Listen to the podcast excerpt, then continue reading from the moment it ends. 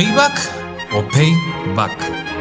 Es una palabra de origen inglés que significa volver a pagar o devolver la paga.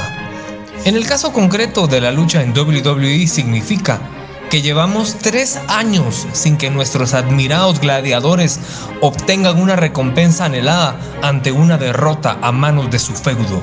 ¿Quieren saber qué pasó? Acompáñenme a escuchar el análisis de Payback por el Club de la Lucha desde Guatemala. Y recuerden, si no estuvo bueno, entonces estuvo mamarrachoso.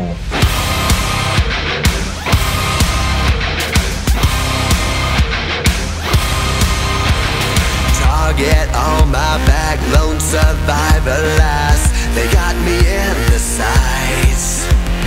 No surrender, no trigger, fingers go. Living the dangerous life.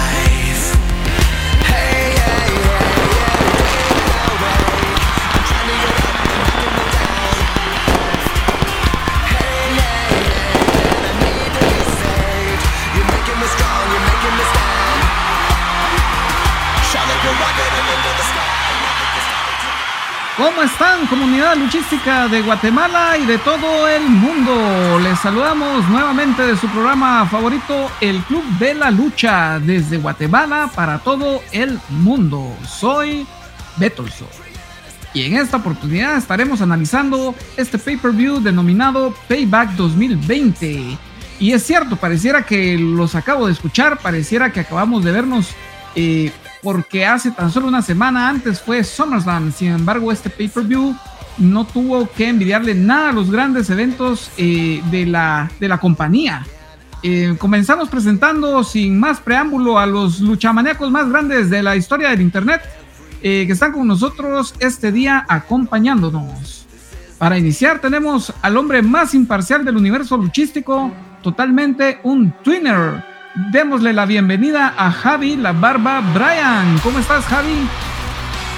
Estupendamente bien. Saludos a todos familia. Espero que no estén aburridos de nosotros y que quieran escuchar otro episodio de nuestra de nuestra pasión de todos los días. Lo que sucede es de que se presta este episodio para tener por ahí unas champurraditas, un panito dulce, unas chalupas, no sé, al- algo para acompañar y pasar un, un tiempo muy muy bueno eh, con estas opiniones eh, de todos ustedes, Javi. Hamburguesas, hamburguesas. Hamburguesas, McNuggets y demás. Claro que sí. Muy bien, estaremos eh, hablando con Javi en un momento. Posteriormente tenemos a un luchamaníaco que es parte fundamental del Club de la Lucha. Con ustedes, cuidado chicas, que viene Freddy Michaels. ¿Cómo estás, Freddy?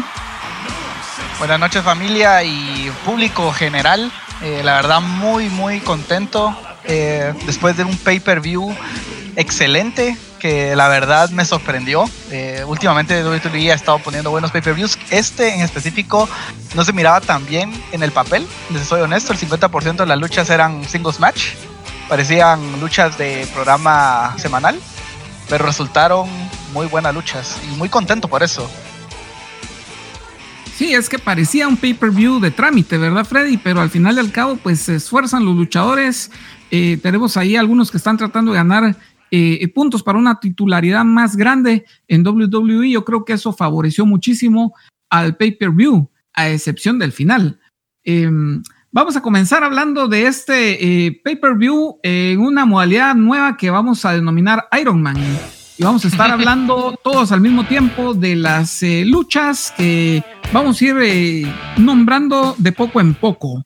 Y vamos a iniciar con esta lucha directamente del pay-per-view en la cual eh, Bobby Lashley derrotó a Apollo Cruz por el campeonato de Estados Unidos. A mí me pareció una excelente, excelente, excelente lucha. Me sorprendió la calidad que dio Apolo y cómo pudo plantársele a Bobby Lashley. Yo creo que el, el resultado era algo previsible. Ya, ya lo podíamos ver desde hace algún tiempo, pero me sorprendió realmente la calidad de, de Apolo en esta lucha. Definitivamente, yo lo que quiero eh, traer a colación es una vez más el trabajo increíble de MVP. Creo que tanto Apolo como Lashley una vez se les ha quitado la presión de estar hablando en el micrófono, de, de eh, preocuparse por esos, todos esos detalles de, los personajes que MVP le está trayendo a, no solo a ellos, sino que a muchos, muchas más personas que están involucradas en las historias con él. Y ellos se pueden enfocar exclusivamente en el ring, que es donde sobresalen, nos dan una pelea que en papel yo esperaba algo que podría haber en cualquier Raw y nos dan una lucha estupenda. Creo que eh, para mí este pay-per-view, eh, lo estaba mencionando antes de que empezáramos a grabar, este es el pay-per-view después de la pandemia. Ha sido el mejor pay-per-view que ha tenido WWE de momento. Sobre todo que ha sido un pay-per-view en donde el trabajo en el ring ha sobresalido. Eh, considero de que eh, estuvo bien que algunas de esas peleas no se pusieran en el, en el evento de SummerSlam con el fin de no hacerlo tan largo y tan tedioso, eh, pero respecto a esta lucha, yo considero que esta lucha de gemelos, porque honestamente Bobby Lashley y, Apollo Cruz son igualitos los dos, solamente que solamente que Cruz es mucho más ágil que, Bobby Lashley. Pero la verdad me sorprende. Es el mini es el mini de Bobby Lashley. Son idénticos, parecen hermanos.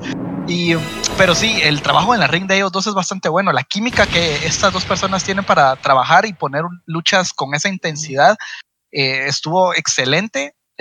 obviamente, eh, Apolo Cruz haciendo sus moonsaults característicos, pues nunca decepciona. Y mm, ya les comenté que considero que son bastante similares en el ring. Eh, sobresale más Apolo por la cuestión de que no solamente es, es el poder, la fuerza, sino que también es la agilidad y todo el tipo de maniobras de high flyer que él, que él utiliza. Eh, una cuestión que no me gustó de la lucha fue el final. A mí no me gustó que perdiera Apolo por medio de rendición.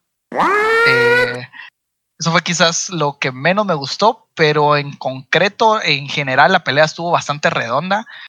Y también MVP, creo que el trabajo de MVP, como ya lo mencionaste, Javi, es excelente. Eh, MVP está ahí no solo para hacer su trabajo en el ring, creo que no es tan sobresaliente, pero él es como un miss para Raw eh, eh, su, su, rol ahí está para, para, poner over a las demás superestrellas y su trabajo en el micrófono es excelente, siempre lo ha sido.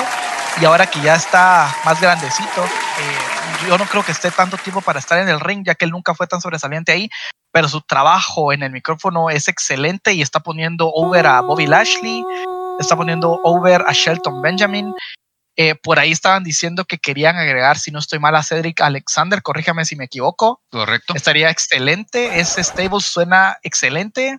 Y para no salirme mucho del tema, eh, me gusta este, este stable del Hurt Business, eh, me mantiene interesado en lo que están haciendo. Así que sí, esta pelea estuvo excelente, 10 minutos, y de 5 estrellas yo le di 3.3 puntos. Yo tengo una teoría acerca del, del, del finisher. Y tiene que ver con el regreso del hijo pródigo. Porque no podemos estar repitiendo finishers, sobre todo el finisher del hijo pródigo. Entonces creo que le estamos dando un nuevo finisher a Lashley para que eh, él pueda distinguirse de, dentro del roster. Sí, puede ser posible. Yo creo que la, lucha fue, fue bien llevada y obviamente el Full Nelson es una, es una llave eh, increíble, es, es imponente. yo recuerdo cuando Chris Masters lo hacía hace como unos 17 eh. Eh, realmente el primero que de, hecho rompió ese eh, Masterlock, se llamaba la llave, fue Bobby Lashley. Y me llama la atención ahora que utiliza el Full Nelson con una variante. Y ahora realmente me parece de que no estuvo, digamos, bien que haya sido por rendición eh, que se haya definido esta lucha. Sin embargo, al llevar la Full Nelson al suelo, se mira más creíble de que no iba a poderse zafar Apolo Cruz, ¿verdad? No, y también tenés que agregar a eso de que Cruz no se quedó con la rendición, sino que encima atacó. O sea, no se está dejando. Entonces, quizás con eso trataron de balancear el, el hecho que él se haya rendido para no dañar tanto la imagen de su personaje. Y estuvo bien llevada porque de un inicio se fue al suelo, o sea, fue más creíble porque obviamente Bobby Lashley tiene más talla que Apollo Cruz. Entonces lo lleva al suelo y se convierte al inicio en una lucha técnica que después va variando y ya se van al, lado del, del, ring, primero al apron, después se van al lado, cerca de las mesas. Y yo creo que fue bien llevada la, la lucha. para mí, tres estrellas es eh, la lucha, ¿verdad? Solamente eh, me gustaría preguntarle a Javier cuántas estrellas le da a él para ver si estamos más o menos en el mismo terreno. ¿Cuántos Nuggets? Yo a esta, esta le doy el 4 McNuggets, la cajita de 4 McNuggets. No es la de 6 ni la de 10, es la de la de, la de 4. McDonald's y descubre la de 4 McNuggets. Sí. Perfecto, estamos de acuerdo. Entonces, un final interesante también con las fotos, ¿no les parece? Sí. Posando originalmente, yo creo que por ahí MVP uh, también nos, nos deleita con, con, sus tintes creativos que tiene. Eh, Correcto. La siguiente lucha, pues eh, en el pay-per-view fue la de Biggie versus eh, Sheamus eh, de la marca SmackDown y a mí me pareció eh, una lucha buena realmente también. Em, yo lo que tengo que hablar de la lucha y lo que me duele mucho es de que Biggie no logra desprenderse de su personaje aniñado de, New Day. Yo creo que em, a pesar de que tenemos una buena lucha de poder, tenemos buenas, buenas variantes técnicas, al final de al cabo, pues le pesa mucho eh, el personaje, la vestimenta y lo demás que lo rodea a Biggie como para dar un paso trascendental como tanto lo hemos anhelado nosotros de hace tres, tres o cuatro meses aquí en el Club de la Lucha. Sí, el problema que yo veo eh, con Biggie es de que él tiene todas las herramientas para poder sobresalir, pero lo único que quizás eh, le quita un poco de credibilidad es su propio ring attire, su mm. vestimenta, su personaje eh, que quizás es súper eh, utilizable o está súper adaptado para el, para The New Day, pero para un push singular yo lo veo bastante... No lo veo en la escena titular con ese personaje. Me, me gustaría también aclarar de que Biggie tiene buenas movidas. su finisher, el Big Ending, es personalmente a mí me gusta bastante. Eh, lo que tiene lo que tiene Biggie también es esto de que eh, es bastante fuerte y no es lento en el ring. Eh, sí considero de que la pelea en un inicio pues estuvo un poquito lenta, pero fue agarrando ritmo conforme se iba desarrollando. el, cuando, cuando estaban utilizando la Alabama Slam o el Kick to the Face o, todo, todo esto del, del running knee de, de Sheamus, Sheamus siempre, siempre es bastante ah, fuerte en su, en su estilo de pelea, lo cual me gusta también. Eh, y también las spears que hace Biggie hacia afuera del ring. Eh, realmente, pues está loco el tipo, son de locura. y lo que me gustó es de que para hacer, ya teníamos, habíamos tenido la lucha anterior que había sido la de, la de Lashley y luego eh, seguimos con esta de, de Biggie con un final limpio en donde gana Biggie ya las dos, las dos primeras luchas, o sea, este, nos estaban vendiendo un final limpio, lo cual personalmente me gusta.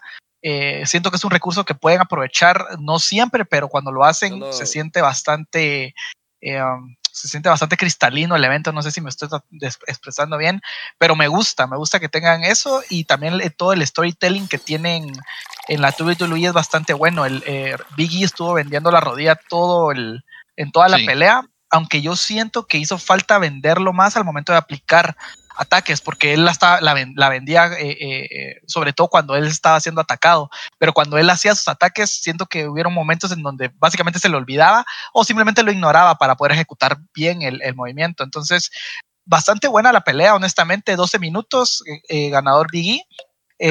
siento que esa estuvo un poquito, ah, un poquito más abajo que la, pelea titular de, uh, Apollo Cruz. Y yo le di tres estrellas, bastante similar a la pelea. Yo solo tengo una pregunta antes de emitir mi opinión. ¿Alguno de ustedes vio la entrevista? Creo que fue en el pre-show que le hizo The Miss a Biggie. Sí, sí, yo la vi, eh, Javi.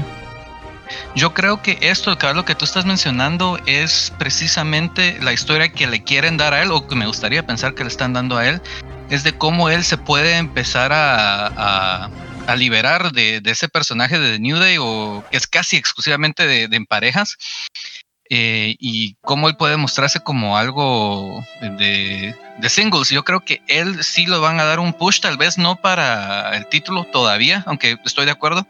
Él tiene la capacidad de ser el campeón mundial. Pero sí creo que va a ser algo gradual, va a ser algo gradual conforme él también va encontrándose cómodo en esa en ese rol ahora de, estar solo, que es algo que lleva seis años sin hacer realmente. Siempre ha tenido a Woods y a Kofi Kingston a su lado durante los últimos seis años y sí, creo que va a ser un proceso, pero me gustaría pensar que esa es la historia, que, que va, va a ser algo progresivo y que ya en un par de meses eventualmente va a tener algún tipo de cambio, tal vez no tan radical, pero algo más eh, sutil que le va a dar esa, entre comillas, credibilidad como un contendiente serio para, algún título. Yo lo que creo es de que eh, quizás agarrar esa, esa línea de, de, ir con Biggie de una forma más natural creo que es el camino correcto. Porque si hacemos el cambio de forma de forma, eh, o sea, muy, muy rápida o, o sea, tratamos de generar impacto muy abrupta, eh, un cambio muy abrupto, correcto. Eh, creo que los cambios así no cuajan bien.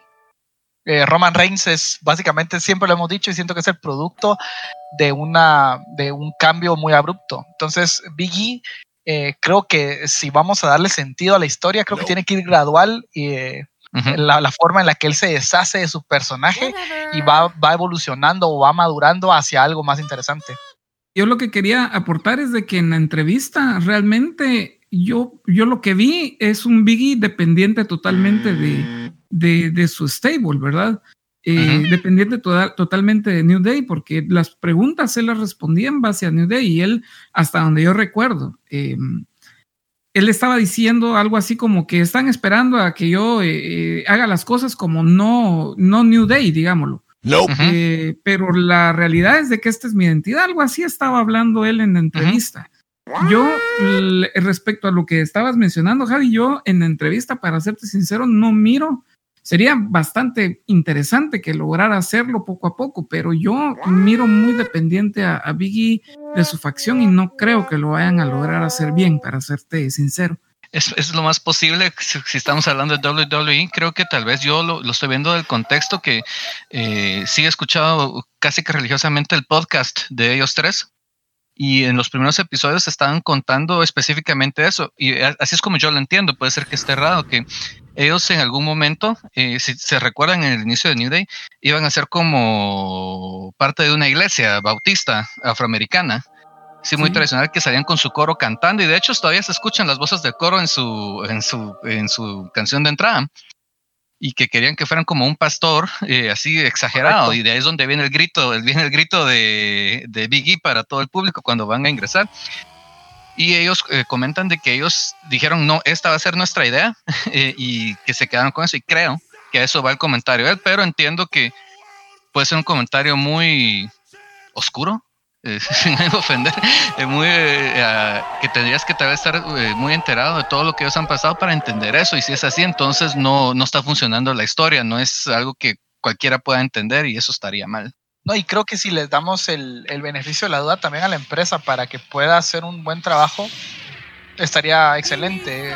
Es, normal también tenerle un, o sea, tenerle poca fe a la empresa porque también han hecho a perder a varios luchadores. Y eso es cuestión conocida por todos.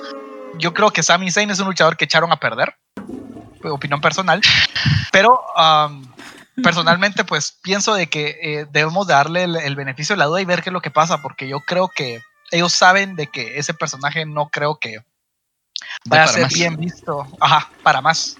Entonces, este, vamos a ver qué sucede. Sí, siempre queda el miedo por Extreme Rules, ¿verdad? El eh, pay-per-view innombrable y, queda el miedo porque hemos visto tantas estrellas que eh, se anticipa un gran push y al final del cabo no lo terminan haciendo bien o en el tiempo que, es. Tal vez ese es el temor que es.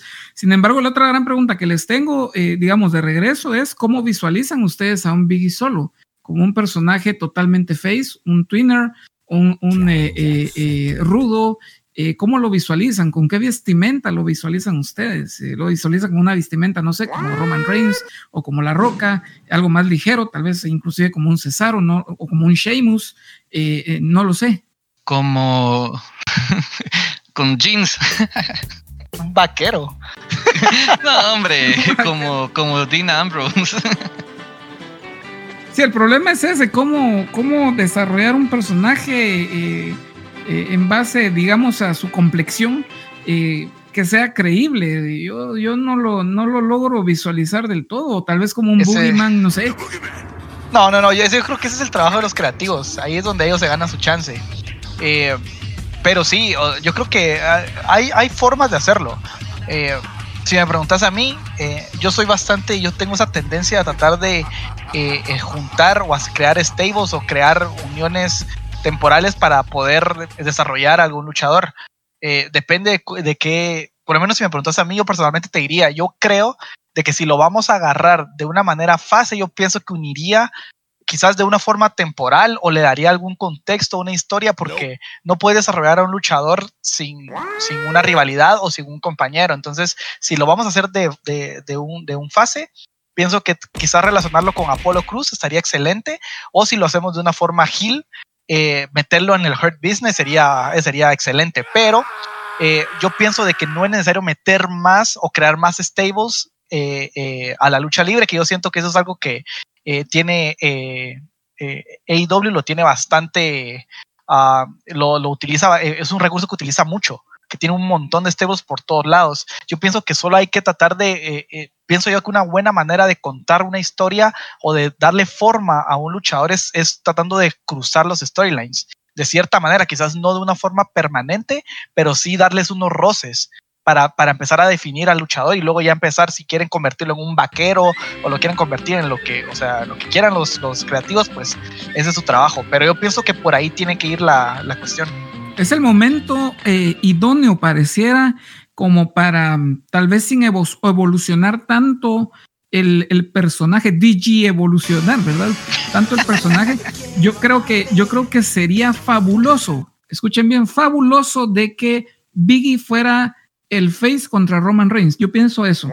Es, eso iría como espuma, rapidísimo, subiría. Eh, y, yo creo que eh, no deberían, no poder, no, tal vez no variarían mucho el personaje en sí, ¿verdad? y creo que sería fabuloso. Imagínate que le ganara en Mania, imagínate, esperemos de que la pandemia para ese entonces ya nos siga dominando el mundo y que Big le ganara en el main event de, de, Mania Roman Reigns. ¿Sabes cómo la gente se pondría de loca? No solo porque es Big E, sino el hecho de que este, le estaría ganando a Roman Reigns sería una locura. Sí, yo pienso de que es, es un buen momento para, para ir desarrollando eso como les digo, no me quedan claros con el personaje, pero si lo hacen contra Roman Reigns, yo estoy seguro de que aunque lo hagan con el personaje que tiene ahorita, va a pegar eso. Pero es mi opinión nada más. Concuerdo, concuerdo con vos, sobre todo de que quieren tener a Roman Reigns de heel bastante tiempo, o sea, lo quieren mantener como campeón bastante tiempo, a eso me refiero, no como heel. Eh, entonces, eh, si en algún momento Roman Reigns vuelve a, estelarizar WrestleMania, obviamente va a ser abuchado. Eh, entonces, yo creo que cualquier cosa que le pongas enfrente, a excepción de eh, Brock Lesnar, pues se va a llevar los aplausos del público. ¿Cuántos McNuggets le das, eh, Javi? Este es el combo especial porque primero es Sheamus y Big E, creo que fue una pelea estupenda y a mí me encanta cuando tienen congruencias lo de, o esos detallitos de la pierna y todo eso. Sé que no en todo el momento lo hizo, pero me encanta cuando todas las historias eh, en el ring tienen congruencia. Estas sí son los 10 McNuggets, mucha, con todo y McPatatas y la, la Coca-Cola grande. Perfecto. Javi, yo le doy 2.75 estrellas. Me pareció buena la pelea, eh, pero no más que buena. Eh, si les soy honesto. vamos a seguir analizando este grandioso pay-per-view para nada improvisado. viene por el momento la lucha que sostuvo Matt Riddle versus King Corbin, el primer eh, pay-per-view de Matt Riddle en WWE en las ligas mayores. Eh, para mí eh, fue una pelea pues buena también, no fue algo sobresaliente tampoco. lo que sí me da la impresión es de que Baron Corbin no está trabajando mucho su, su, físico, esa es la impresión que me da. Y bueno, ya sabemos un montón de recursos que tiene Matt Riddle. Yo creo que aplica muy bien los recursos técnicos dentro del ring y también, eh, bueno, ya sabemos eh, eh, sus influencias de MMA, sus patadas. yo creo que, que, una bonita lucha, como les digo, me hubiera gustado ver a Baron Corbin al 100%. Yo creo que estaba en un 80, 90% por ahí pero igual su físico es algo que tiene que trabajar muchísimo para, para, mi, para mi gusto. Pienso que la lucha fue eso, lo que estuvo bien, estuvo bien, o sea, no, no fue ni nada especial, no fue mala. De relleno, creo que esa es, esta es la lucha donde si tenías que ir al baño y te perdiste, este era el espacio para ir al baño. Sí, aquí podías ir a, ir a traer tu café, de hecho eso fue lo que hice yo, fui a, fui a servirme el café durante esta lucha, creo que esta fue la lucha más promedio de toda la cartelera y yo no creo que haya sido culpa de Matt Riddle. A mí sí me gusta el personaje de Matt Riddle porque sí le da eh, digamos, el personaje de MMA siempre es así como dominante, serio, enojado, nunca, nunca se ríe, a excepción de Ronda Rousey cuando es fase. Pero eh, pienso que el personaje de Matt Riddle es un poquito más para. es menos serio. Es un personaje menos serio, pero en el ring te muestra de que el tipo sabe. Eh, el Kimura Lock que aplicó Riddle y todas las patadas que él utiliza, ya sea las patadas a la cabeza o los running knee que hace Riddle son excelentes. Eh, eso sí, la, eh, la, la, pelea por, por ser con, con, Baron Corbin, que él siempre se caracteriza por dar luchas que son un poco pausadas y que bajan el ritmo, que es lo que yo siento que es cuando eh, a veces, por ejemplo, Randy Orton a veces pelea pero siento que solo se queda en primera o en segunda cuando el tipo tiene seis velocidades. Entonces yo siento que, que Baron Corbin, su, su, estilo de pelea, porque nunca le he visto una pelea rápida, siempre sus peleas son en segunda y eso es lo que a mí me causa que sus peleas no me entretengan durante toda la pelea, sino que me aburre hasta cierto punto porque es un poquito lento. Y es cierto que él es un buen luchador, es un buen trabajador, él no lastima a los demás luchadores, pero creo que su estilo de pelea no, yo no soy adepto a su estilo, a su estilo de pelea, sobre todo a la velocidad en la que, en la que Corbin pelea.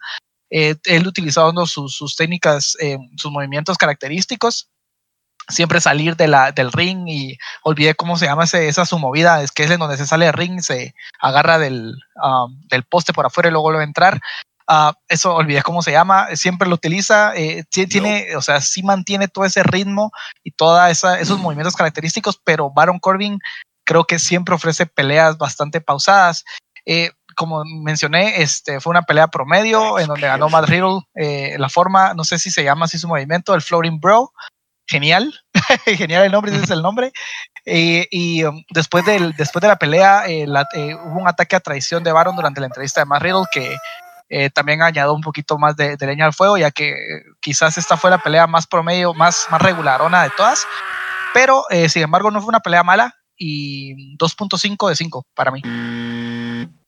Estamos totalmente de acuerdo, Freddy. Yo también le doy 2.5 estrellas. Lo que sucede es de que el estilo de lucha puede ser pausado, pero otra cosa es cuando un luchador se estanca. Eh, yo realmente me da mucha pena ver a Baron Corbin que eh, inició con, con, bueno, digamos, todo este su personaje con el cual desarrolló The End of Days. Eh, y pues al final de al cabo no, nunca logró despegar. Yo creo que era un buen personaje. A mí me emocionaba verlo entrar en Raw todos los lunes. Y, me gustaba, era un personaje que me gustaba verlo, pero yo creo que se estancó el, personaje. Sí, yo creo que el, personaje de Rey no, no lo ayuda a él, o creo que no le va. Desde que ganó el Rey del Ring, personaje se ha estancado un montón. Es que ya no, ya no significa nada ser el rey del ring. En algún momento, ganar el rey del ring hacía tu carrera. De hecho, hay un favorito de, alguien de, del grupo, ¿verdad? El pecho frío, el famosísimo pecho frío, de que todo su gimmick se basa en, ese momento histórico en la lucha libre después de ganar el, rey del ring. Y ahora es un chiste eso de la corona y... Yo el último buen rey del ring que vi fue Cortangle. Em, yo creo que llenó bien ese, ese espacio. Eh, y hemos tenido, ese era un torneo histórico. Lo que sucede es que ya nadie quería ser después rey del ring porque no había un valor agregado. Eh, antes pues se le daba el push después de ser rey del ring a ser eh, campeón mundial o a unas luchas por campeonato, pero creo que realmente pues es un torneo desprestigiado. Sin embargo, lo que sí les voy a decir es de que me parece que aún con todo el personaje de Baron Corbin, es mucho más personaje que el de Matt Riddle. A mí no me gusta el personaje de Matt Riddle. Que sea así todo. Yo creo que eso es bastante subjetivo. Eh, personalmente a mí sí me gusta. Eh, no lo tomo tampoco en serio porque no veo un Matt Riddle con ese personaje ah, para, para hacer la cara de la empresa, por ejemplo, si estamos pensando en grande. Pero eh, yo pienso que no todos los personajes tienen que ser serios o tenebrosos. Creo que tiene que haber un poquito más de. De, ah, que, dejen soltarse más al, luchador. Eh, por, eso, por eso me gusta bastante el personaje de él, aunque pienso de que, como todo en esta vida, para que un luchador triunfe, tiene que evolucionar. Entonces, este, quizás en un momento cambie. Y ahora regresando al tema del, del Rey del Ring, pues curiosamente el, torneo antes solía tener bastante prestigio. Quizás el único buen personaje eh, de Rey de Ring em, actual, digamos, porque, digamos, eh, es cierto, el, torneo de Rey de Ring ha ido cambiando durante, durante todo este tiempo, pero el personaje que se vestía de Rey y que de verdad la vendía era Booker. El Rey Booker era genial, él, ese era bueno para los negocios, o sea, ese era lo mejor. Fue el único luchador que se puso la corona de rey y que vivió el personaje de rey como un rey. O sea, él te vendía su personaje como Gil, era despreciable, con su reina, la reina Charmel, por supuesto. Excelentes peleas con, con Batista ya por el 2006, 2005, sobre todo la de SummerSlam. Eh, yo pienso que el torneo tienen que reinventarlo y, darle otro enfoque. Eh, creo que el enfoque actual es Sí, lo que pasa es de que el, ganador del, del King of the Ring, al final y al cabo lo encasillaron a Booker T. Eso es lo que yo pienso que tienen que cambiar, Fred. Yo creo que justamente él marcó un antes y un después en ese torneo también. Eh, después de Booker T, los ganadores de, Rey de Ring han ido a eso, a convertirse en reyes como tal.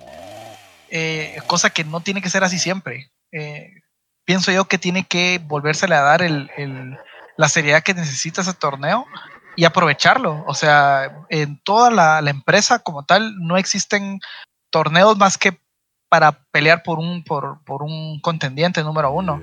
Y ese es en donde se le está dando un título por aparte, eh, se le está dando un reconocimiento por aparte, que este sí tiene que tener valor por encima de todas las demás cuestiones que tengan, por el Battle Royale de, de, André el Gigante, que es una cuestión eh, de un día, de un evento. Entonces yo pienso que este torneo eh, con ese torneo tienen bastante eh, tela que cortar y pienso que pueden redirigirlo hacia un, hacia un mejor futuro. A mí me gustaría proponer de que para refrescar este torneo se volviera la reina del ring. Creo que la división femenina eh, podría utilizar esta, este torneo para generar más tiempo de pantalla para todas las superestrellas femeninas que no, que no se son utilizadas y les podría dar algo más por qué estar luchando, porque si no estás en el en de parejas, estás solo en, y no estás en el título de individual, no estás en nada. Y esto les puede dar espacio a muchas más personas para, para poder sobresalir. Es similar a hace a como 3, 4 años. De hecho, me gusta bastante tu idea, eh, Javi, eso de pasarlo a la división femenina. Yo, creo, yo pienso que la WWE tiene bastantes luchadoras que no son utilizadas y de hecho tienen un muy buen talento. Tienen tantas luchadoras en NXT, tantas luchadoras ahí con tanto talento y en el roster principal no creo que tengan a las mejores luchadoras ahí, pero tienen a bastantes luchadoras sin hacer nada. Y me parece una excelente idea, una manera de crear rivalidad dentro de la división femenina que puede generar interés. A mí me parece una idea totalmente genial, realmente. Hacer un torneo de Queen of the Ring sería fabuloso, excelente. Yo creo que es el momento. Eh, WWE ahorita tiene la división, la mejor división femenina en Estados Unidos, definitivamente. Yo creo que pueden hacer algo fabuloso, realmente, inclusive en un pay-per-view llamado Queen of the Ring, ¿verdad? Totalmente de acuerdo con ustedes. Yo por mi parte le doy a esa, a esa lucha 2.5 estrellas. Eh, Javi, ¿ya diste tu calificación? Sí, eso es solo una queso burguesa, simple. Perfecto, Javi. Y seguimos con la lucha en parejas de Shayna Baszler eh, y Nia Jax contra Bailey y Sasha Banks. Eh, para mi gusto, una buena lucha. Em, tampoco fue, como les decía, algo extraordinario, pero sí me gustó ver, ver la combinación em, de Shayna con, eh, con Jax. Y me, me, gusta mucho la combinación porque al final de al cabo tuvo, tuvo tuvimos una lucha técnica por, una, por un rato que al final y al cabo fue como se decidió el resultado de esta lucha y también tuvimos eh, eh, lucha de poder. Yo creo que muy bien, muy bien el resultado, muy bien interpretada la lucha, al final también por Bailey y Sasha Banks. Eh, me pareció, como les digo, una, una buena lucha como de unas 2.75 estrellas. Yo pienso que el final de la lucha estuvo excelente eh, el nivel técnico que tiene eh, eh, Shayna es brutal y la forma en la que aplicó el headlock con el brazo de, Sasha a, Bailey estuvo excelente. también la pelea a nivel técnico, pues Eh, creo que las que más resaltan este, podría ser este, Shayna eh, y algunas cuestiones de Sasha y Bailey. Yo pienso que la que menos destaca ahí es eh, Nia Jax, porque ella va más dirigida a la cuestión de Powerhouse. Ah, pero la verdad me gustó bastante, esta lucha estuvo bastante interesante, sobre todo como te mencioné, el final me encantó. por esa misma razón yo leí 3.1 estrellas.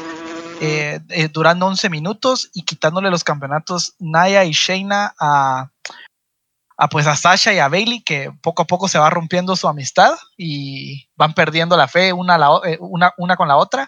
Me gusta, me gustó el final y sobre todo que fue limpio. estamos hablando, llevamos hablando de cuatro peleas hasta el momento. Ninguna, ninguna pelea hemos visto eh, como se dice en inglés. Y me gusta, eso me pone a mí feliz y sobre todo en esta lucha que se llevó bastante bien, eh, un poco violenta de, eh, por parte de, de, Naya. Naya siempre, eh, como menciono, siempre sobresale por su brutalidad y por su poder.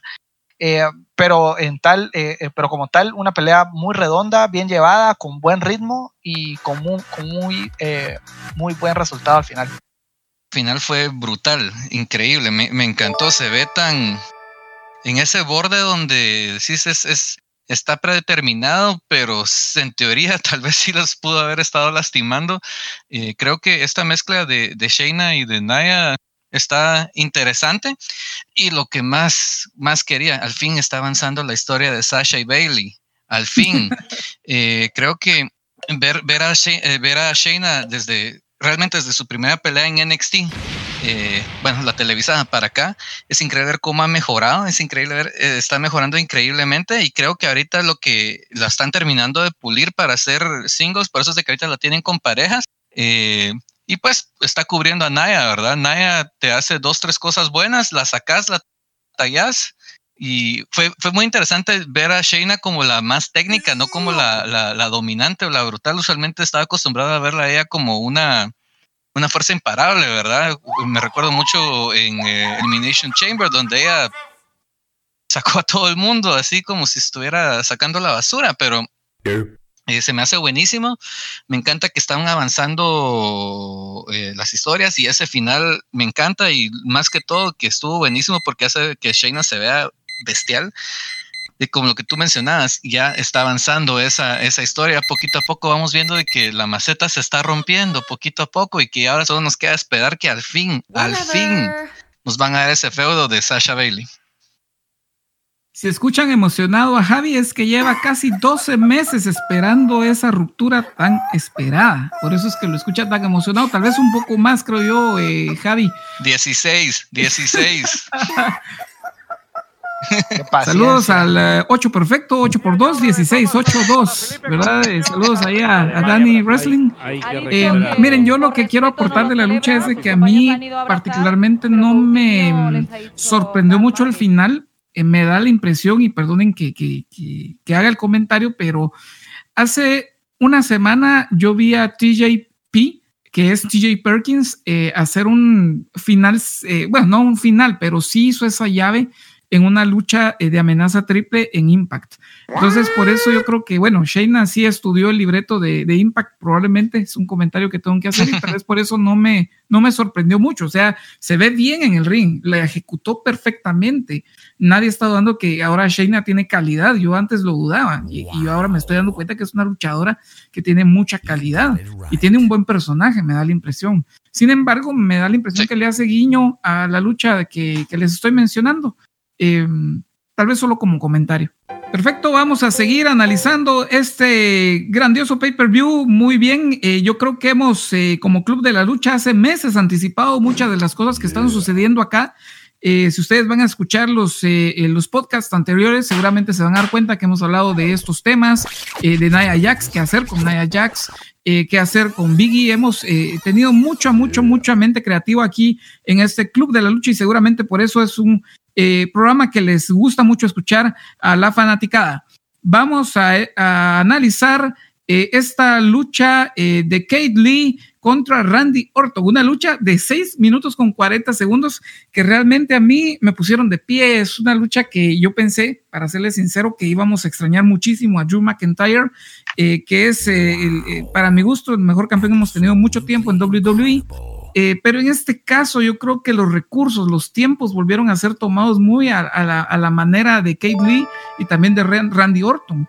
Eh, yo creo que una excelente lucha eh, con sus pausas, con sus tiempos, pero me gustó mucho. Es una lucha para mi gusto de cuatro estrellas. De hecho, es muy corta de cuatro estrellas, pero yo creo que tenemos en Kate Lee un potencial exponente de la lucha libre a futuro y probablemente una cara de la compañía definitivamente la cara de la compañía. Eh, completamente de acuerdo, una excelente lucha, solo que eh, pestañaban si te lo perdías todo. Eh, creo que nos quedaron debiendo más tiempo.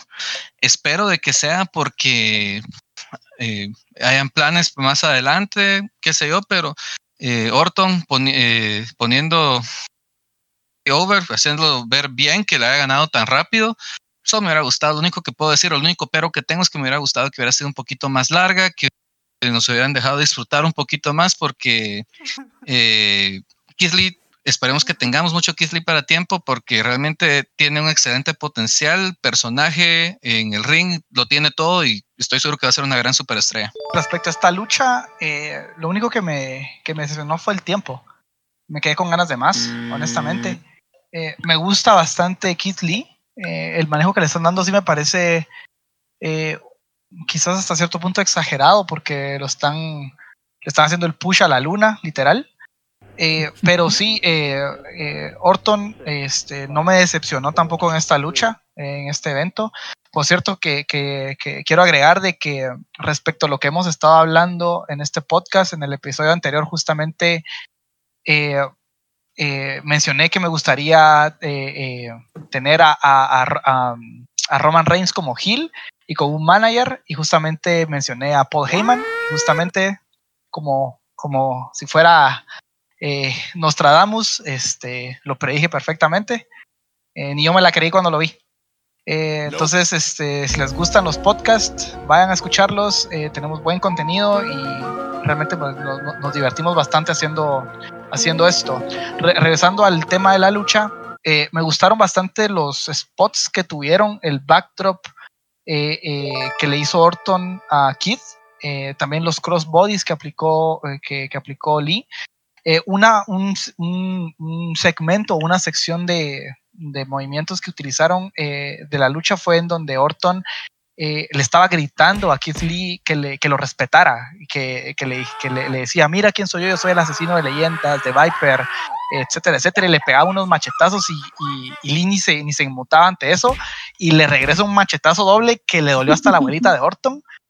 Eh, me gustó, me gustó eso, cómo, cómo, cómo siguen vendiendo, o sea, cómo no se olvidan de que tienen un personaje y que a través de la lucha te siguen vendiendo, de que Orton es este Hill que tiene el ego elevado hasta las nubes y que no, no, no, no soporta a este, a este nuevo luchador que acaba de recién de ser ascendido de NXT. Eh, me gustó bastante la lucha, lamentablemente duró muy poquito. Yo pienso que si esta lucha hubiera eh, durado un poco más, eh, creo que hubiera, se hubiera robado la, lucha de la noche, lamentablemente duró muy poco. Y el final, eh, en donde Lee le gana a Orton con, haciéndole un power bomb después de hacer un reversal al, RKO, que todo el tiempo Lee estuvo bloqueando el RKO, lo hizo aquí, lo hizo en Raw. O sea, estaban vendiendo de que Lee ya le tenía bien medida la vara a Orton y no le podía aplicar ni un, de hecho él no le podía aplicar ni un solo RKO. No sé qué pasó este último lunes, si lo ha podido aplicar. Pero eh, desde el momento del Raw para el momento que llegó Keith Lee al, evento Payback, eh, eh, Randy Orton no le pudo aplicar ni uno solo y es más, utilizó eso a su favor, le hizo reversal con un powerbomb brutal y le terminó ganando. Esta lucha me gustó bastante, eh, yo le doy 3.5, le quito puntos por el tiempo, pero los seis minutos que, que pelearon valieron la pena completamente. ¿Le cambiarían algo al personaje de Kate Lee? Amigos, yo creo que el personaje a mí no me pesa nada. Yo creo que es un personaje que va directamente a la cima, pero eh, no sé si tienen algún comentario respecto al personaje o, la vestimenta también. Ah, quizás, quizás la música. Mucha gente se, que, se quejó del cambio de música. Eh, necesita una música. Que entre bailando de Siento que NXT tiene manejo. que, que entre bailando la gasolina. No, yo pienso que NXT tiene mejores, eh, por algún motivo siento que en general los luchadores cuando están en, NXT suelen tener mejores temas. En general también la música que utilizan en NXT es mejor. Eh, pero sí, creo que la música hay que cambiársela. Eh, y la vestimenta, pues a mí no me molesta, honestamente, aunque eh, pienso que hay que tener cosas distintas. Y personalmente solamente la música, la música de entrada le cambiaría. Sí, realmente un gran personaje. Yo creo que sí nos dio una gran lucha, como les decía, sí, también concuerdo que fue algo, algo corta. Algo que me agrada mucho de Kate Lee es que yo lo veo concentrado eh, en seguir siendo el mayor, eh, eh, la mayor superestrella en WWE, cosa que no pasa con la mayoría de, los recién ascendidos de NXT, como que se acomodan, como que vienen de NXT, ya llegaron al, al roster principal y entonces dicen, bueno, ya soy una superestrella, ya aquí me acomodo. Yo en Kate Lee veo de que él no está acomodado y lo veo bastante concentrado en, en sus metas y yo creo que puede lograrlo bastante bien si se lo propone. Sí, se ve, se ve a una, una persona con hambre, con ganas de triunfar. Claro que sí. Tal vez la vestimenta haría algún pequeño cambio yo, pero bueno, eh, yo creo que va directamente al campeonato. Em, vamos a seguir analizando la penúltima lucha de este pay-per-view grandioso, em, donde obtuvo su primera victoria el Prince Misterio Dominic. Eh, junto con su padre Rey Misterio y derrotaron a Seth Rollins y a Murphy. Eh, yo creo que una lucha que me emocionó muchísimo, 16 minutos, eh, una duración bastante aceptable y yo creo que vimos ya a Dominic bastante más suelto. En el podcast anterior yo decía, pero no le veo misterio a Dominic y ahora se me ocurre que el misterio es de que tiene muchos recursos que va sacando poco a poco. Es como tener un, sombrero de mago y va sacando ahí poco a poco sus, sus trucos y me pareció increíble la forma en cómo ganaron. Lo vi, como les decía, mucho más suelto y, mucho más convincente. Gracias a Dios le quitaron su capuchita con orejitas de hocico. Uno de los detalles que primero me fijé por todo ese bullying que le haces a la capuchita y justamente se, veía que estaba incómodo, como mencionó Javi en el, en el podcast pasado. Qué bueno que se la quitaron porque solamente le estorbaba. Eh, yo pienso que esta lucha de entrada eh, fue la mejor del evento, a mi, a, mi, eh, a mi parecer. Fue lo mejor que vi en este evento. me gustó bastante la química que iba a haber entre Rey y Dominic, pues yo creo que ya se sabía de antemano. Me gustaba también este, um, sobre todo me gustó la, la, que Dominic empezó con un inicio, o sea, el inicio de Dominic de la pelea fue, fue dominante. Eh, um, también este, um, eh, el, el, um, el, final que tuvo, eh, sobre todo el final que en donde Murphy le da por accidente una patada de chilena de gol de una vez a la cara de, del Mesías. Me gustó, me gustó un montón y se sintió que eso dolió un montón. Eso sí, se, eso sí no hay manera de decir eso no dolió porque eso dolió. también este, eh, una, una historia también tag de, en la pelea que fue bastante tradicional, en donde, en donde me refiero tradicional, en donde habían bastantes spots en donde el fase estaba arrastrándose para llegar a la esquina, que eso es algo muy utilizado en ese tipo de peleas.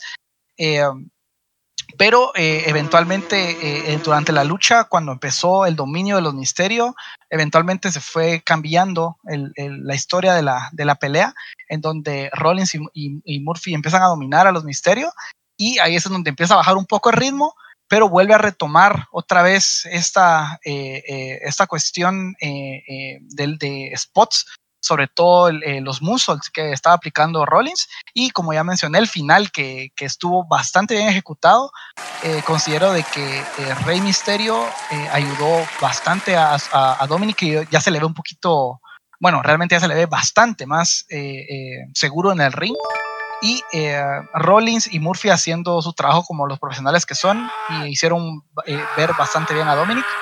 Y me gustó, me gustó esta pelea eh, eh, un montón, eh, en donde ganan los misterios, duración 15 minutos aproximadamente, después de un Frog Splash, luego de haber ejecutado el 619.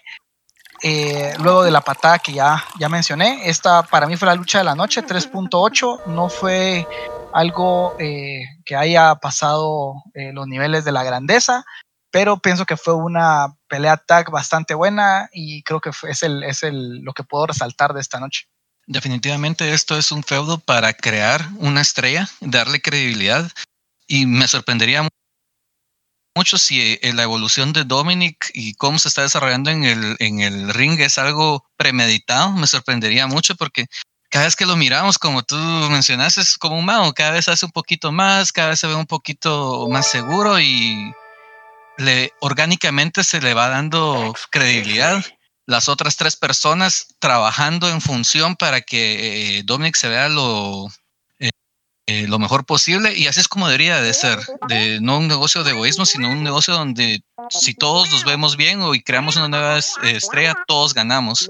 Eh, la historia, todos están haciendo alguien, nadie está de relleno, hasta Buddy Murphy que, que por ratos eh, parecería de que solo está ahí de segundón, está cometiendo errores que están tomando repercusiones, ya vemos eh, más adelante en Rock, que Rollins ya lo empieza a tratar de una manera distinta, le reclama de sus errores. Eh, me encanta todo cómo se está desarrollando esto. Yo, de hecho, esto sí le doy cuatro estrellas oficialmente. Eh, creo que esto es un buen ejemplo de cómo deberían de subir las personas al, al roster y cómo todos trabajando en equipo deberían de preocuparse para formar una, una, una estrella creíble y legítima. Y si siguen a este ritmo, yo estoy diciendo que tal vez en en un año o menos ya tenemos a Dominic Misterio, ya tal vez hasta debutando oficialmente como Príncipe Misterio y que nadie va a estar dudando de que está ahí porque es hijo de Rey Misterio, sino porque es alguien que tiene toda la capacidad y que es una estrella. Vamos a ver, este, realmente estamos viendo como una estrella están haciendo. Sí, es que si Dominic sigue a este ritmo, o sea, ya para qué la ansiada máscara que estábamos hablando desde hace dos podcasts, ¿verdad? Eh, yo creo que realmente si sigue a este, a este ritmo no, no va a pesar nada, ningún tipo de, máscara o incluso si ya después le quieren poner su capuchita de bebé por si está lloviendo cuando sale al parqueo, eh, yo creo que, no va a pesar nada de esto. Algo que les quiero comentar, la, movida de la noche, es que yo nunca había visto esto. Dominic agarra a Rey Misterio y lo tira eh, deslizándose por el ring y le va a caer con un sunset flip a Seth Rollins. Eso es una movida que yo nunca había visto en estos 23 años que llevo viendo lucha libre y me pareció increíble. Creo que ahí es donde se lesiona eh, Misterio realmente. Em, cuatro estrellas, yo, yo creo que buena lucha. Excelente, excelente. Perfecto, vamos llegando al main event, que ahora sí pareció un main event realmente. Y es que lo que sucede es de que se volvió a encontrar eh, The Fiend versus Braun Strowman y con la interrupción de Roman Reigns, pues obviamente pues este último obtiene el campeonato eh, universal, Universal Championship. Y eh, a mí, para serles sincero, ustedes han oído mis opiniones. De hecho, en el último podcast no quise calificar la batalla de Bray porque me parecía demasiado trivial todo lo que está ocurriendo. Pero el dado caso es de que ahorita, después de tres meses de tenernos aburridos con una historia que a mí particularmente no me llamó ni la atención, ni me gustó, ni nada, me da la impresión de que ahorita sí dan una buena pelea. Y probablemente es una pelea que llegue a darse a taco junto con esta de Misterito o con esta otra eh, eh, batalla que, que tuvo Randy Orton. Fue una lucha que tuvo muchos elementos que ahora sí, gracias a Dios, sí lograron aprovechar. Eh, a mí me da la impresión de que ahora sí vimos una verdadera pelea. Lástima que no la vimos hace dos meses cuando Strowman pudo haber hecho algo grande con su campeonato, eh, pero me da la impresión de que buena lucha, mal resultado. Yo a la lucha como tal le doy 3.5 estrellas, eh, pero me deja ese sabor amargo de lo que pasó con Roman Reigns, que a mí me parece lo más es el luchador más forzado que yo he visto en la existencia de la vida. Ah, bueno, respecto a esta lucha, eh, tengo dos notas, dos notas eh, al principio. Eh, lo primero, Finn tiene la mejor entrada del roster. Su música es lo mejor. es todas las luces y toda la pirotecnia y toda la, todas las maromas que él utiliza para entrar me parecen lo mejor que hay ahorita en la WWE. es, un, es un deleite ver su entrada. Eh, otra nota, el mazo que utilizó Finn parece un mazo de Smash Bros. No entiendo por qué lo están usando se ve como se ve supremamente bizarro en el sentido anglosajón de la palabra. No me gusta su mazo, pero quizás vieron algo por eh, quizás un cruce. Yo pienso que no tiene que haber cruce, yo creo que hay que definir al Bray Wyatt que da las pistas de Blue y al Bray Wyatt el, fin. Entonces yo pienso que el fin debería utilizar ese mazo que parece el mazo que sale en, Smash Bros. Solo una de las cuestiones que no me gustan del personaje de Finn solamente eso y su música, pues como dije, me encanta. otra cuestión, y como dijo Javi, la congruencia de la lucha. Yo pienso que digamos, a mí me gustó la manera en la que en SmackDown presentaron a Roman Reigns de una manera muy dramática, eh, con bastante recelo, con secretismo incluso. Me sorprendió, me gustó ver esa sorpresa, honestamente. Pero si nos vamos a analizar la pelea, no sabíamos si, si Roman Reigns ya había firmado el contrato.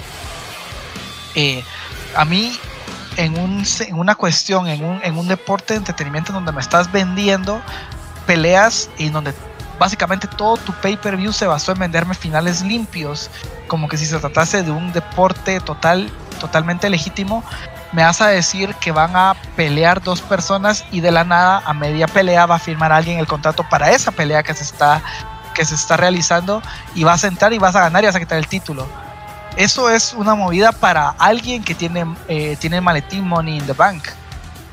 Hola Beams, Otis tiene el maletín Money in the Bank.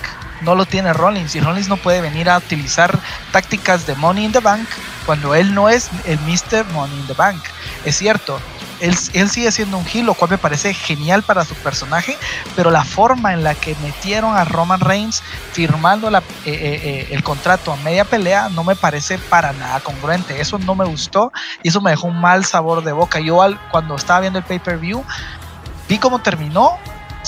Hasta cierto punto yo ya sabía que, o ya, ya para mí ya era previsible de que Roman Reigns iba a ganar el campeonato, lo cual me parece no me parece mal para generar odio, porque si sigue siendo un heel tienes que generar odio, pero me parece mal para eh, un momento de historia para Finn, porque si se lo ibas a quitar, ¿por qué no se lo quitaban a Braun Strowman, que ya tenía un reinado bastante más largo y que quizás eh, no tenías que sacrificar a un cordero para, para, poner a otro encima, ¿no? Yo pienso que, eh, exacto, no, no había necesidad y tal vez para generar hit o todo lo que sea, pero de Finn no, no, viene siendo tampoco un personaje fase eh, eh, que ha estado eh, en la cima como un personaje fase. Es más, él ha sido, él, ha sido Hill. El, último en cambiar fue, fue Bron, porque después de su pelea fue que cambió. Entonces me pareció un poco raro y, un, y quizás cuestiono su decisión en ese, en ese aspecto. pero por lo demás, la lucha que entregaron de Finn eh, Bray Wyatt y, Braun Strowman me pareció excelente. Me gusta que estas dos moles peleen como tal, se destrocen en el ring, no tienen que ser los, no, no, no, les estoy pidiendo que sean eh, eh, Brett de Hitman Hart, no tienen que aplicarme llaves raras y ser un maestro en la ejecución, no, pero destrócense, porque ustedes son unas máquinas de pelear y justamente eso fue lo que hicieron y me encantó me encantó lo que vi. Este es el tipo de pelea que yo hubiera querido ver antes, en lugar de estar viendo la Swan Fight, que se estaban mojando y se estaban tirando en no sé qué chingados. Eso a mí no me gustó, pero esto me encantó. Todo, todo, todo, todos los movimientos que, hicieron, eh, eh, incluso la mesa, en la, en la contralona de, poder que le hizo, eh, que, que, perdón, la contralona de poder que, que hizo Bron eh, que fina a Braun y se rompió la mesa. Estuvo bastante genial. También que utilizaron el Titantron para agregar más dramatismo. Ah, estuvo excelente. Y eh, um, obviamente, como no voy a mencionar, eh, el Superplex, en donde se rompe el ring, que lo utilizan, lo han utilizado creo que tres veces en toda la historia de la WWE. Y me gusta siempre esto. Por cierto, fíjense cómo vende ese, ese bump. Los árbitros siempre lo venden súper chistoso. Fíjense, en esta vez también fue chistoso. Eh, revísenlo. Eh, pero eh, la pelea estuvo muy buena, 12 minutos. obviamente gana Roman después de toda la cuestión incongruente que ya les mencioné. después de una lanza de Roman Reigns a Braun, en donde me gustó que Roman Reigns no enterrara. Yo creo que se pasó llevando a los dos de, de corbata. Se pasó llevando a Braun haciéndole el pin pero se pasó llevando de corbata a, a The Finn quitándole el título, lo cual era innecesario. Pudo haberle ganado a Braun y quitarle el título y ahí hubiera acabado bien. Ah, por cierto, mi calificación 3.5 de 5. Yo tengo ciertas, eh, ciertos problemas con esto. Es más que todo enfocado a la congruencia de la historia. empezamos la historia, eh, perdón, empezamos la pelea y Roman Reigns no ha firmado el contrato. Entonces, técnicamente es una pelea uno contra uno por el título. Pero de la nada, es uno contra uno de la nada, se sacan de la manga que es una estipulación de que no es una lucha callejera. No entiendo el por qué. Eh, después con todo esto, eh, llegamos, eh, creo que este tipo de lucha se da más para Strowman y The Fiend. No tengo problema con el tipo de lucha o algo así. Creo que ambos son muy buenos en lo que hacen. Eh, yo sí pienso que el personaje de Fiend es algo, algo muy interesante que se está desperdiciando, pero eso es una conversación para otro, otro momento. Lo que a mí me saca de, de mis casillas, y no es por Roman Reigns, no es por Roman Reigns. Ah, para mí, él que sea campeón o lo que sea, puede ser la Macpatita, eh, no es la que la Macpapita buena, la Macpapita mala, es la Macpapita, pero, pero a mí lo que me saca de quicio, lo que a mí sí me molesta, es que él, eh, lo que él hace es esencialmente un Money in the Bank. Entra cuando ya los otros dos luchadores eh, están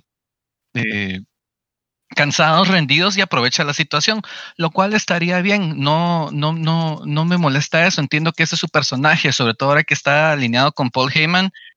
Es entendible que haga eso. No es la decisión del, del personaje como tal, es, es que ¿por qué le quitan la importancia al Money in the Bank? ¿Para qué se lo dimos a Otis entonces? ¿Cuál es el propósito de tener todo eso si alguien más va a hacer eso con una regla sacada del, de la manga?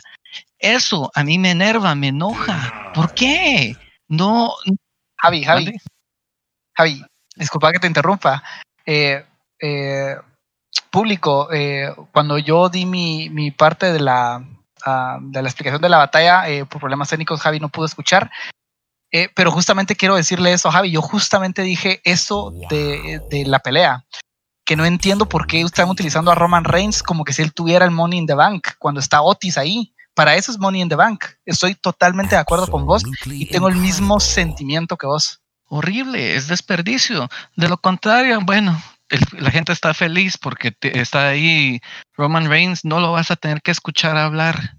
Ahí tenés a Paul Heyman, que es un genio del micrófono, y con eso todo el mundo va a estar entretenido, comiendo de su mano. Más allá de los eh, eh, cuatro grandes, los pay-per-view grandes, eh, solo queda Money in the Bank. Creo que es como una especie de reemplazo al rey del ring, de cierta manera, en prestigio, pero después de eso ya eh, lo están matando y eso me molesta porque pienso de que Money the Bank nos ha dado momentos que como luchamaníacos atesoramos, ya sea Edge eh, la primera vez que lo, que lo hizo, eh, Ziggler, después de Mania, que creo que era el momento cuando Ziggler tenía que tener un reinado eh, largo y volverse eh, volverse alguien de renombre y ahora solo nos quedamos con alguien que tiene excelente potencial y pero tiene un gran pero en su, toda su carrera y no digamos eh, el de Seth Rollins. Seth Rollins en WrestleMania 31 que personalmente pienso que ha sido el mejor no solo contra quién, eh, sino en el momento que lo hizo en Mania, lo que significaba de que no íbamos a tener a Roman como campeón. No sabíamos que igual nos iba a tocar tenerlo de campeón varias veces más, pero en ese momento creo que como, como dónde lo ejecutaron fue eh, estupendo. Pero, en fin. justamente como lo canjeó Rollins, en ese momento yo recuerdo que eso se sintió como cuando uno, uno tiene ganas de ir al baño pero no puede porque está en el tráfico. Y justamente uno va, va en el tráfico y encuentra una gasolinera y es un alivio como gracias señor. Uno baja y órale, vámonos de aquí, no importa, porque cualquier, cualquier solución, me vez que solucione el problema es buena. Eso sí se sintió lo de Rollins, tenía que decirlo porque así me sentí en este momento. Vaya que no dijiste arbustito, el arbustito en el camino. hombre. Eh, miren, eso de, eso de Rollins es lo que ahora conocemos en la lucha libre como el robo, el robo del siglo, ¿ok? Es, fue increíble, fue oportuno, fue justo como debió haber sido en el momento contra quien debió haber sido. Eh, pero obviamente, pues es la pregunta del millón, ¿por qué no se les ocurrió que Roman apareciera en el Money in the Bank y ahí lo ganara? Se llama planificar. Y se llama también eso, tener colaboración de parte de la superestrella, que obviamente Roman Reigns no ha colaborado y no va a colaborar tampoco, porque ahorita el tiro es de que él va a estar defendiendo una vez al mes su campeonato. Él va a estar en su casa comiendo hamburguesas nuevamente, eh, descansando, el, el loqueado, eh, mientras todos están rajando el lomo para llegar a, ser campeones, aunque sea de Estados Unidos.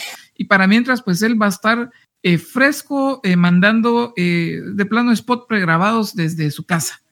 Esperemos que no sea así, eso sería fatal porque tener a un Brock Lesnar número 2 es lo último que necesitamos en estos momentos. Pero eso te iba a decir, y aún de esa manera es más de lo que hizo Lesnar siendo campeón. Sí, ha hecho cositas más, ¿verdad? Por menos dinero. Sí, más barato. Ofertón. Ahora bien, eh, la última pregunta que les tengo, amigos, es: ¿debió haber tenido Roman Reigns un cambio de apariencia, aunque sea en su look? Uh, no creo que cambio de apariencia, pero yo pienso que quizás eh, eh, el cambio de apariencia tiene que dar en el, en el ring attire. O sea, en su, en su, traje de ring ya no puede seguir eh, utilizando su, su, clásico traje de Shield. Eh, tampoco la música, yo creo que ni siquiera, no recuerdo qué, qué música sí, salió, sí creo que sí, misma, honestamente no me recuerdo. Tienen que cambiarlo, o sea, tienen que cambiarlo. Esa música, Roman utilizó la música de Shield prestada y ahorita tienen que cambiar eso. Yo pienso que quizás un cambio de look, no para no serlo tan, tan radical, algo así como pasó con, con, con Baron Corbin, que de una vez se, se rapó, se, se, peloneó, aunque creo que le queda mejor el, el look sin, sin, cabello. Sí. Eh, pero eh, la cuestión de Roman Reigns, yo pienso que solo es de cambiarle su traje de lucha, su música, y porque no podemos seguir regresando a lo mismo. Si, algo así como hicieron con Rollins, que Rollins, aunque tenía el mejor tema de todos, eh, cambió su tema para, para interpretar mejor su personaje del Mesías y para mí le queda como anillo al dedo. Yo creo que ese cambio se dio, lo que pasa es que no, no, es demasiado sutil, ya no tiene su chaleco. El chaleco aún, eh, que era muy ligado a, a The Shield, eh, tuvo esa su etapa para mí muy rara donde tenía su logo encima, eh, que, pero todavía sigue, seguía siendo. Ajá. Ahora solo trae su t-shirt, que para mí es algo inaudito, no, no lo había visto luchar sin su, sin su chaleco. Pero creo que también eh, algo que él hizo y que hay que darle crédito es de que sí está mucho más grande. sí está mucho más grande, se ve ya un poquito más monstruoso. Y Sí, se trabajó en este tiempo, aprovechó la pandemia, no como otros que estamos solo comiendo hamburguesas, eh, pero comió fierro. Cabal.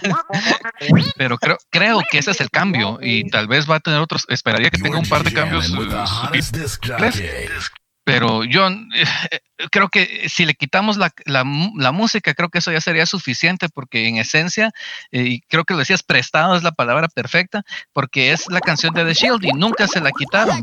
Y una vez suelte su, su colchita, eh, tal vez vamos a tener algo que nos agrade o que nos guste odiar. Yo lo esperé sí, ver correcto. con un mohawk así con un look de tipo Mr. T, les soy honesto, yo creo que hubiera sido algo, algo pues por lo menos diferente, porque yo no lo compro a él. Eh, aún así con todo lo que hizo, yo no le vi interpretación. Vamos a ver qué es lo que sucede en los próximos meses. Eh, y bueno, nos quedamos con reflexiones finales. Eh, no sin antes saludar a las Macpapitas, al Club de la Lucha, a los Caballeros del Zodiaco, a la comunidad de la NIO y por supuesto, ¿cómo no íbamos a saludar a ese osito que siempre nos está escuchando en Discord. Es un gusto pues saludarte osito y los dejo con reflexiones finales de Freddy Michaels.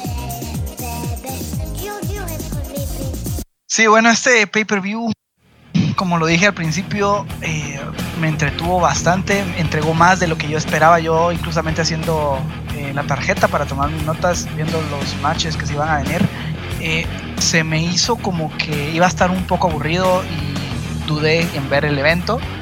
Eh, eh, afortunadamente sí lo vi y me dio una grata sorpresa.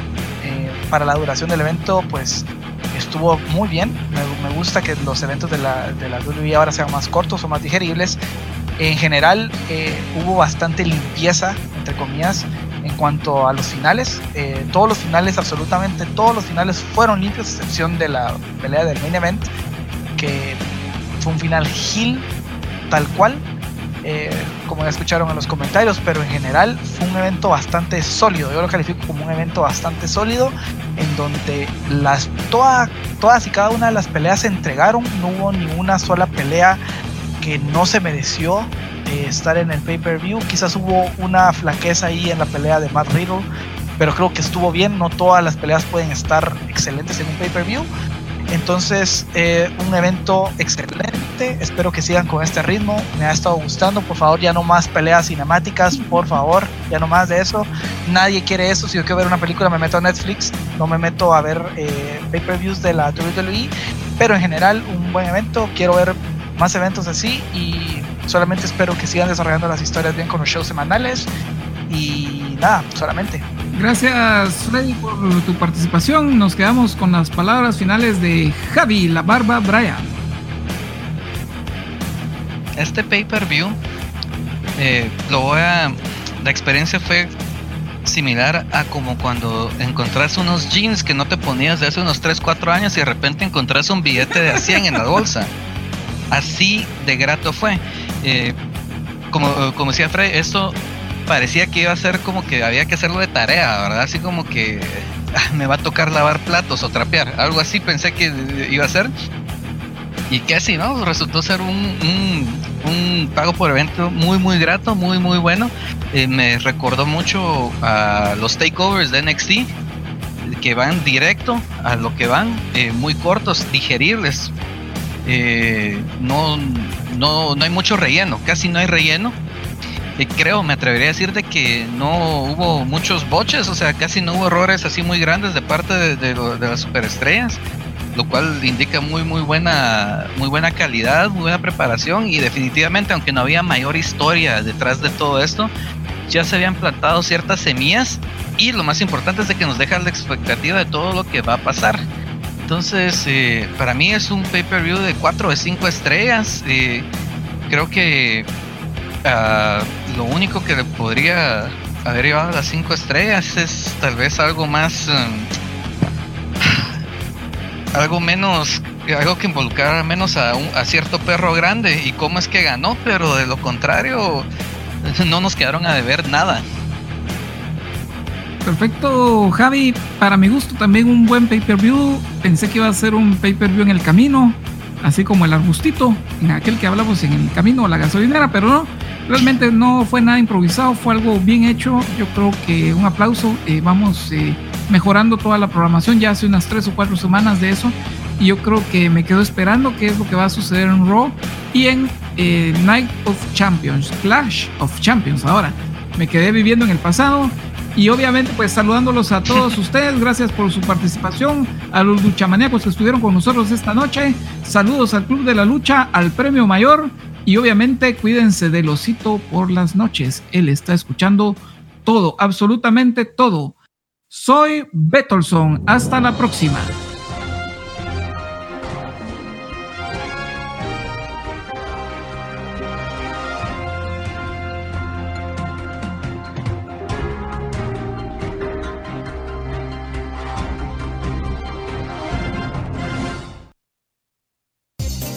Sí. Oye, sacate al, al, osito, al osito de la noche, porque no hay que tenerle más miedo que a, que a Boogeyman, que defiendo, algo.